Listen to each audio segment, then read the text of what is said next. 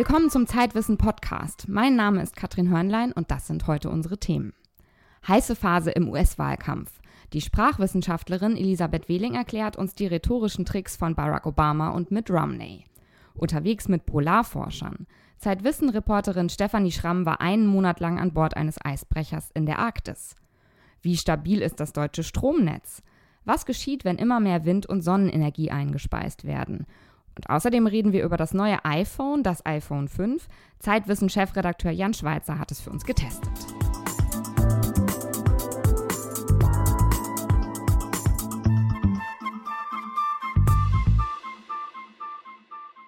Es sind nur noch wenige Tage bis am 6. November in den USA gewählt wird. Wer macht dann das Rennen? Barack Obama oder Mitt Romney? Das ist die große Frage. Und natürlich streiten beide Kandidaten um Inhalte, die Gesundheitsreform, die Steuern, die große Kunst im Wahlkampf ist aber, die Botschaften überzeugend rüberzubringen und das bedeutet, sie mit rhetorischen Tricks zu verpacken.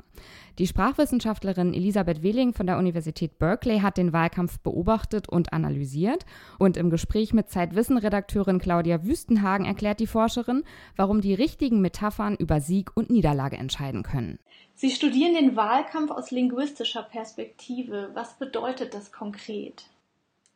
Ganz konkret bedeutet das, dass wir an den Fakten und Zahlen, die in einer, zum Beispiel in einer politischen Debatte präsentiert werden, vorbeischauen und uns ansehen, welche sprachlichen Bilder werden genutzt, um diesen Fakten, um diesen Zahlen Bedeutung zu verleihen. Zum Beispiel das Wort Steuerbefreiung suggeriert, dass Steuern eine Last sind, von der man befreit werden kann. Und äh, in diesem Sprachbild werden Steuern dann geframed als etwas Negatives, etwas, das uns Freiheit nimmt, während Steuern natürlich, wenn Sie es einmal andersherum denken, ein Instrument sind, die gemeinsame Freiheit zu schützen und zu fördern.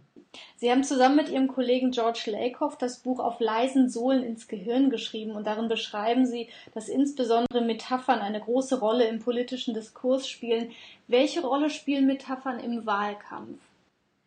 Metaphern sind im Wahlkampf besonders wichtig, weil sie, ähm, wenn Sie auf Slogans schauen, wenn Sie auf kurze äh, Momente der Kommunikation mit dem Mitbürger schauen, wie zum Beispiel den TV-Debatten jetzt gerade hier in Amerika, gerade dann können Metaphern ihre Wirkkraft richtig gut entfalten, weil man nicht in tiefe Texte hineingeht, weil man nicht viele Details mitliefert, sondern in erster Linie geht es darum, bei dem Mitbürger bestimmte Bilder aufzurufen, die ihm dann ähm, helfen, über die Nation, über die Politik, über das Miteinander zu denken. Ob man zum Beispiel von der, ähm, von der Reform zur Krankenfürsorge hier in den USA, man kann sie Obamacare nennen, damit wird die, das gesamte Programm auf Obama zugespitzt, äh, zu einer Sache gemacht, die, die mit ihm zu tun hat in erster Linie, aber nicht damit zu tun hat, die Mitbürger zu schützen vor vermeidbarem äh, Leid und so weiter und so fort. Heißt, in dem Moment, wo sie im Wahlkampf auf der Bühne stehen, spielen Metaphern eine zentrale Rolle. Wie weit geht der Einfluss? Glauben Sie wirklich, dass sich das Wählervolk durch Metaphern manipulieren lässt? Unbedingt. Ich kann Ihnen da ein ganz konkretes Beispiel geben. Wenn Sie zum Beispiel die Immigration äh, mit zwei unterschiedlichen Metaphern begreifbar machen. Einmal sprechen Sie von der Immigration als eine Art Krankheit, die den, die den Körper, die Nation befällt. Einmal sprechen Sie von der Immigration ohne metaphorische Konzepte zu nutzen. Was wir gesehen haben hier in Studien, ist, dass in dem Moment, wo Sie Immigration als eine Krankheit begreifbar machen, und das ist recht gängig, auch in der europäischen Debatte, wenn Sie mal Richtung Italien schauen zum Beispiel, in dem Moment sprechen sich die Mitbürger stärker gegen die Immigration aus, entwickeln größere Ängste Immigranten gegenüber. In solchen Momenten sind Metaphern unbedingt äh, Entscheidungsträger für das politische Denken und nicht zu unterschätzen. Insofern ist nicht nur für den Politiker, auch für den Mitbürger und für den Journalisten immer wieder der Blick auf diese metaphorischen Sprachbilder ganz, ganz wichtig, um wirklich eine demokratische, eine ehrliche und offene äh, Meinungs, einen, einen guten Meinungsaustausch aufrechtzuerhalten. Das heißt, die Bürger müssen sich auch selber darüber klar werden, was dort passiert. In der Linguistik ist ja oft von Framing die Rede. Was bedeutet das im Hinblick auf den jetzt laufenden US-Wahlkampf? Framing, das ist ja, wenn Sie es auf Deutsch übersetzen, heißt das schlicht und ergreifend äh, ein Deutungsrahmen, ein Bedeutungsrahmen. Wann immer wir Fakten, wann immer wir Themen in der Politik debattieren wollen, kommunizieren wollen, nutzen wir übergreifende Denkstrukturen, die diesen Fakten bereits eine Bedeutung verleihen. Politik hat immer auch damit zu tun, Fakten und Realitäten zu interpretieren aus einer bestimmten politischen und moralischen Weltsicht heraus. Ich gebe Ihnen ein Beispiel für die US-amerikanische äh, Debatte gerade im Moment. Obama spricht in seinen Reden, in den TV-Debatten mit Romney viel zu wenig über den Fakt, dass aus der progressiven politischen Weltsicht heraus alles private Leben durch das öffentliche gemeinsame Schaffen von Strukturen ermöglicht ist. Das heißt, ob sie beruflich erfolgreich sind, ob sie ein gutes privates Leben führen, all das baut auf auf der Öffentlichkeit, auf dem, was auch in Amerika über Steuergelder gemeinschaftlich geschaffen und organisiert wird. Obama bringt dieses Framing, diesen, diesen Denkrahmen über die Politik, über die Gesellschaft nicht genug in den Vordergrund der Zeit. Und das ist ein wunderbares Beispiel dafür, wie wichtig Framing sein kann und wo Fakten, die auf ihrer Seite stehen im politischen Diskurs, auch einmal wegfallen können gedanklich, nämlich wenn das richtige Framing nicht stattfindet. Wer schlägt sich denn rhetorisch besser, Obama oder Romney? Man muss sagen, bis zur zweiten TV-Debatte hat sich Romney eindeutig besser geschlagen. Obamas Wahlkampf hat, ähm, hat sehr wenig Moral kommuniziert und mit Moral meine ich einfach die Idee, dass Politik hat immer mit Werten zu tun. In der Politik geht es immer darum, was ist richtig, was ist falsch angesichts von bestimmten Fakten. Romney hat in seinen Reden, hat auch in den TV-Debatten immer wieder diese Frage ans Tageslicht geholt, hat immer wieder darüber gesprochen, zum Beispiel, dass es moralisch falsch sei und den nächsten Generationen in Amerika die Schulden aufzubürgen, hat gesprochen von den US-amerikanischen Werten, die es in jedem Falle zu verteidigen gibt, äh, zum Beispiel auch in der internationalen Politik und er hat wirklich es geschafft, in seinem Wahlkampf einen moralischen Rahmen zu spannen, innerhalb dessen er dann Fakten und Anliegen kommuniziert hat. Obama auf der anderen Seite hat zumindest in diesem Wahlkampf bisher ein weniger gutes Framing geschafft, ganz im Kontrast zu dem letzten Wahlkampf, in dem er ständig von Werten sprach, von der Empathie, von der Kooperation und somit dem amerikanischen Mitbürger richtig verdeutlichen konnte, worum es ihm bei seiner Politik wirklich geht. Das war die Sprachwissenschaftlerin Elisabeth Wehling über die rhetorischen Tricks im amerikanischen Präsidentschaftswahlkampf und wie wir selbst mithilfe von Sprache manipuliert werden oder auch selbst manipulieren. Das ist das Thema der aktuellen Titelgeschichte von Zeitwissen.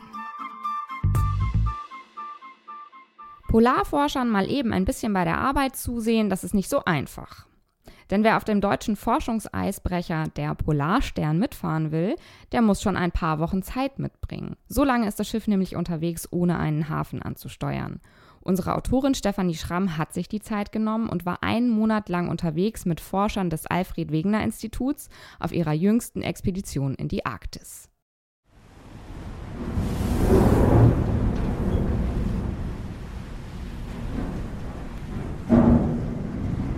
Die Framstraße, der Seeweg zwischen Spitzbergen und Grönland, weit jenseits des Polarkreises. Die Polarstern, Deutschlands größtes Forschungsschiff, bricht sich ihren Weg durch das Packeis. Ihre Mission? Messgeräte austauschen, die tief auf dem Meeresgrund verankert sind.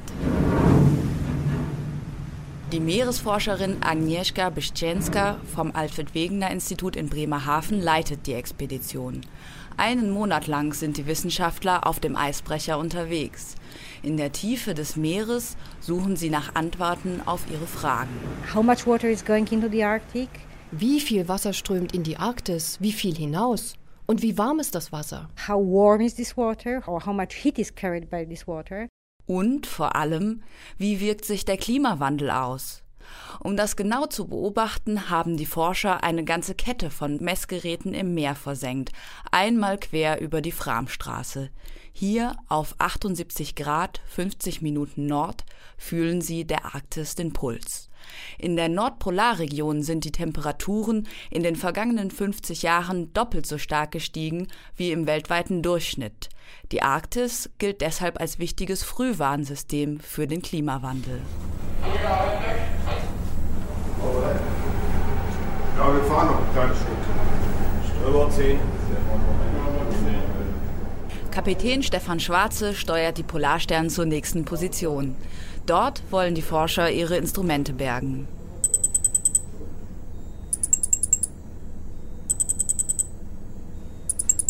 Sie schicken ein Signal in die Tiefe, ein Haken springt auf, die Geräte treiben an die Oberfläche. Kapitän Schwarze steuert den Eisbrecher heran. Kein einfaches Manöver. Denn jetzt her hier? Das kleine Scheißding hier vorne, das hat sich da reingemogelt. Im letzten Moment hat sich eine Eisscholle zwischen das Schiff und die Geräte geschoben. Doch sie treibt weiter. Glück gehabt. Der Bootsmann schleudert einen Wurfhaken auf das Knäuel aus Instrumenten. Treffer. So er. Der Kran hieft die ersten Geräte an Deck. Seit 15 Jahren vermessen verankerte Instrumente die Strömungen in der Framstraße. The main change which we observed was actually warming, strong warming of Atlantic water coming into the Arctic. Die wichtigste Veränderung, die wir beobachtet haben, ist, dass das Wasser aus dem Atlantik, das in die Arktis strömt, viel wärmer geworden ist.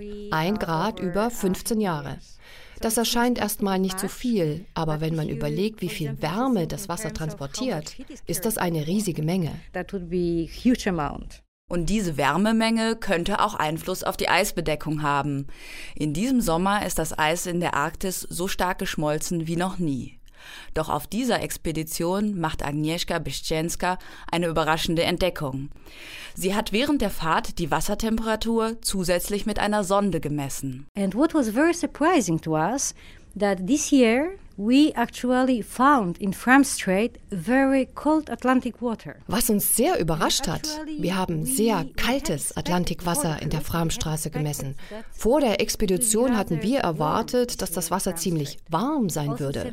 Das sind aber erstmal nur die Daten von diesem Sommer, nicht vom ganzen Jahr. In den 15 Jahren, die wir hier messen, war dieser Sommer der zweitkälteste. This was the second coldest year. Fast ein Grad kälter war das Wasser als im Durchschnitt der vergangenen Jahre. Damit hat Biszczynska nicht gerechnet. Sie hofft, dass die Daten aus den verankerten Geräten helfen, das Rätsel zu lösen. Ob sich der warme Trend womöglich abschwächt, werden aber erst die kommenden Jahre zeigen. Meeres- und Klimaforschung ist Langzeitforschung. Und sie hält immer wieder Überraschungen bereit. Auch die diesjährige Rekordschmelze in der Arktis hatten Experten längst nicht so drastisch erwartet. Ein ziemlicher Schock. Das zeigt, wie wackelig die Klimamodelle noch sind und wie wichtig deshalb sorgfältige und langfristige Messungen wie die mit der Polarstern. Wer den Puls der Strömungen verstehen will, braucht Geduld. Geschafft. Die letzten Instrumente werden an Deck gehievt. Jetzt werden die Forscher neue auslegen, um in zwei Jahren zurückzukehren und sie wieder aus dem Eismeer zu fischen.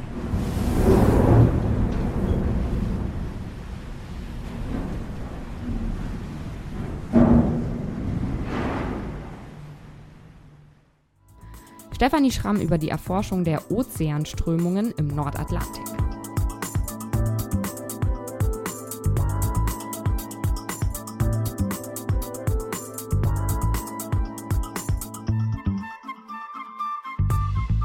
Über die Energiewende wird immer wieder und immer noch und immer neu gestritten. Meistens geht es darum, wer den radikalen Umbau des Energiesystems am Ende bezahlen soll.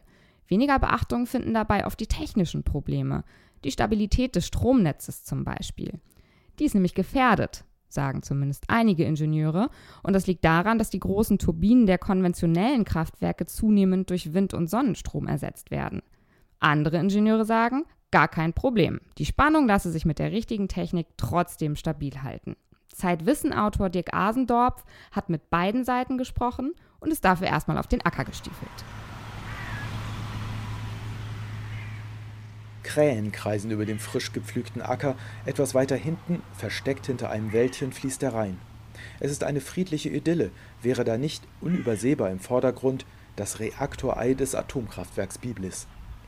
Energie aus Kernspaltung wird hier seit der Rückkehr zum Atomausstieg nicht mehr gewonnen. Ganz stillgelegt ist Biblis aber auch nicht. Einer der beiden mächtigen Generatoren wird noch gebraucht.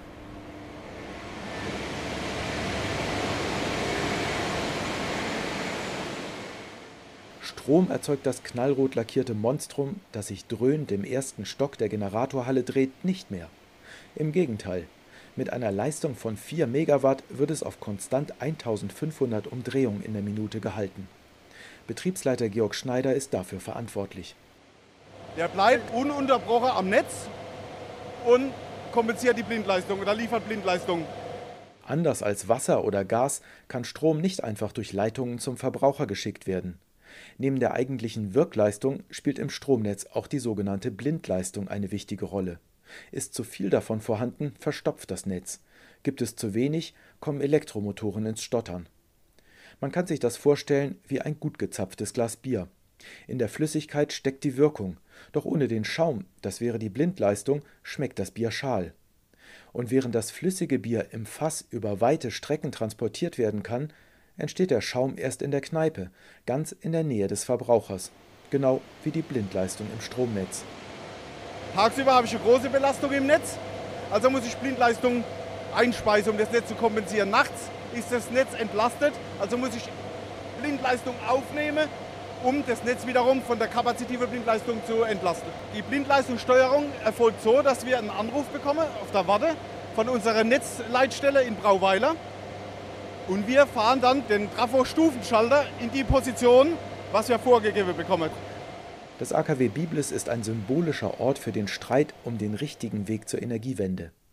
Die Stilllegung des Kernreaktors steht für den Atomausstieg, der Weiterbetrieb seines Generators für das bisherige zentralistische Modell unserer Elektrizitätswirtschaft. Dabei wird Strom in Großkraftwerken erzeugt, die direkt ans Höchstspannungsnetz angeschlossen sind. Die Trägheit der gewaltigen Generatoren sorgt für das richtige Maß an Blindleistung.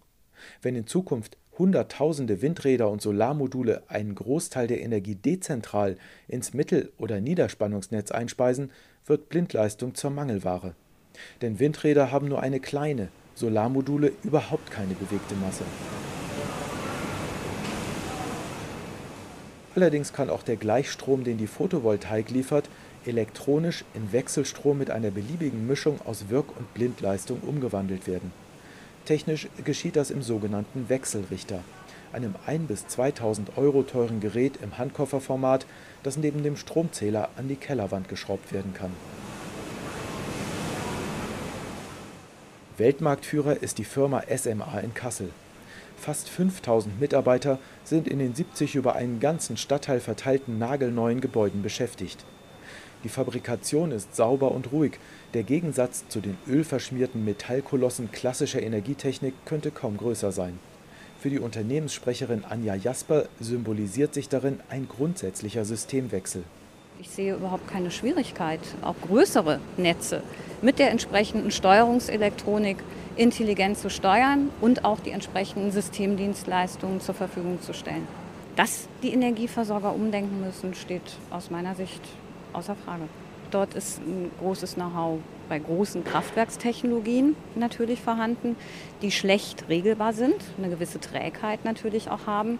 Und dem setzt die Photovoltaik natürlich ein, ein sehr dezentrales System entgegen, was die Netze entlastet, was die Verbraucher stärkt. Das hat ja auch was mit einer Demokratisierung der Energieversorgung zu tun. Und dass sich die klassischen, konventionellen, großen Energieversorger mit solchen Konzepten zunächst etwas schwer tun, können wir nachvollziehen. Aber ich denke, erste Ansätze zum Umdenken kann man schon sehen. Im Kleinen funktioniert die elektronische Blindleistungssteuerung. Das haben Pilotprojekte gezeigt. Konservative Elektroingenieure lassen sich ihre Liebe zum Großkraftwerk zwar so schnell nicht ausreden, doch langfristig wird kein Weg daran vorbeiführen, Blindleistung auch ohne tonnenschwere Generatoren wie hier in Biblis zu erzeugen. Denn irgendwann soll das Alt-AKW ja auch einmal abgerissen werden. Gibt es nun in diesem Winter Blackouts oder nicht? Das hat Dirk Asendorf auch ausführlich für die aktuelle Ausgabe von Zeitwissen recherchiert und in seinem Artikel erfahren Sie zudem, wie die Stromindustrie sich auf das genannte Brownout vorbereitet und Sie erfahren, was das überhaupt ist und warum bei Ihnen zu Hause auch mal das Licht ausgehen kann.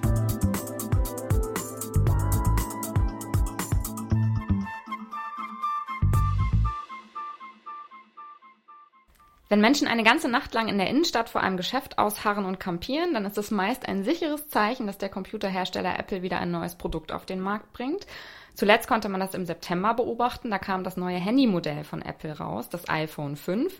Und in der Zeitwissen-Redaktion ist Chefredakteur Jan Schweitzer Apple-Fan und Apple-Experte. Jan, du hast aber nicht die Nacht auf dem Bürgersteig verbracht vor gut vier Wochen, oder? Nicht ganz, ähm, aber ich muss ehrlich gestehen, wenn diese neuen Modelle verkündet werden, ähm, dann gibt es immer so Live-Ticker im Netz und die verfolge ich dann schon. Auch nachts? Ja, die sind Gott sei Dank nicht nachts, aber wahrscheinlich würde ich sie auch nachts verfolgen. Okay. Also seit einem guten Monat hast du das iPhone 5 in Gebrauch und im Test kurzes Fazit. Ist es besser? Ist es enttäuschend? Ich glaube, jetzt nach einem Monat kann ich so ein paar Dinge beurteilen, die am Anfang kritisiert wurden, die so als Schwachstellen auch entdeckt wurden bei dem neuen iPhone. Ähm, und also mein kurzes Fazit ist, ich bin wirklich sehr zufrieden mit dem Gerät. Äh, es ist jetzt kein Quantensprung, es ist jetzt nicht die Revolution von Apple. Ähm, das war damals das iPhone, als es das erste Mal vorgestellt wurde, aber es ist ein tolles Gerät. Du hast es die ganze Zeit in der Hand. Fühlt es sich anders an? Kann man Unterschiede sehen? Es ist irgendwie ein bisschen flacher, es ist ein bisschen länger, aber.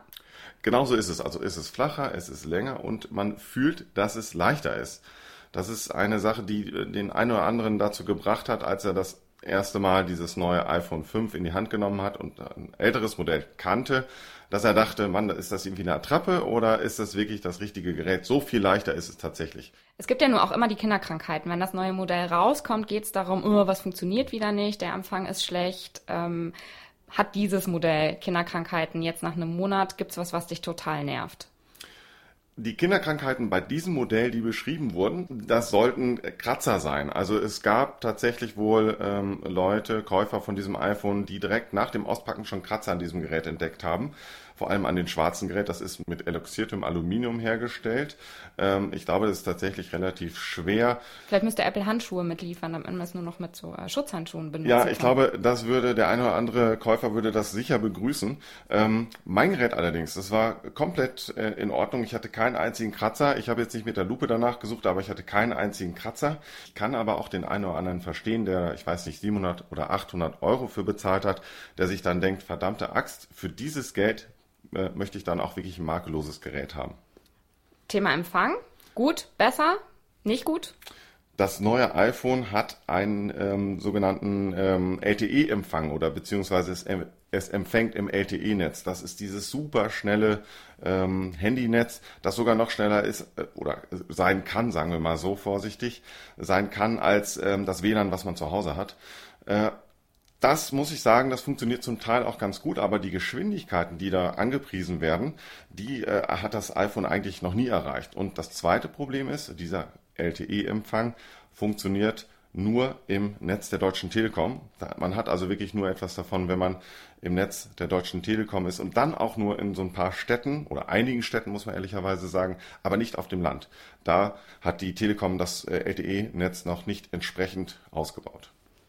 Dann jetzt nochmal das abschließende kurze Fazit, das was am Anfang etwas länger geworden ist. Also ein guter Monat mit dem neuen iPhone 5. Ja, super, dass ich es habe oder ich hätte auch beim Vierer bleiben können. Wenn man jetzt nicht ganz so enthusiastischer Apple-Fan ist, dann glaube ich, reicht auch für eine gewisse Zeit noch das iPhone 4S, das Vorgängermodell. Ähm, wer aber bei der Deutschen Telekom ist, und darauf hofft, dass die Deutsche Telekom das LTE-Netz noch ein bisschen mehr ausbaut, in ein paar mehr Städten vielleicht anbietet und in den Städten selber auch äh, komplett großflächig anbietet und sehr auf Geschwindigkeit angewiesen ist, dem würde ich dieses neue Modell anraten. Vielen Dank, Jan Schweizer, Chefredakteur von Zeitwissen.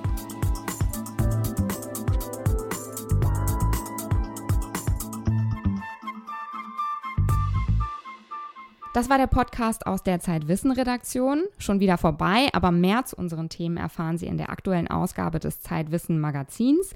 Das Titelthema Die Macht der Worte, wie Sprache manipuliert, wie sie uns prägt und was sie über uns verrät. Meine Sprechzeit ist hiermit vorbei. Mein Name ist Katrin Hörnlein. Ich sage Tschüss.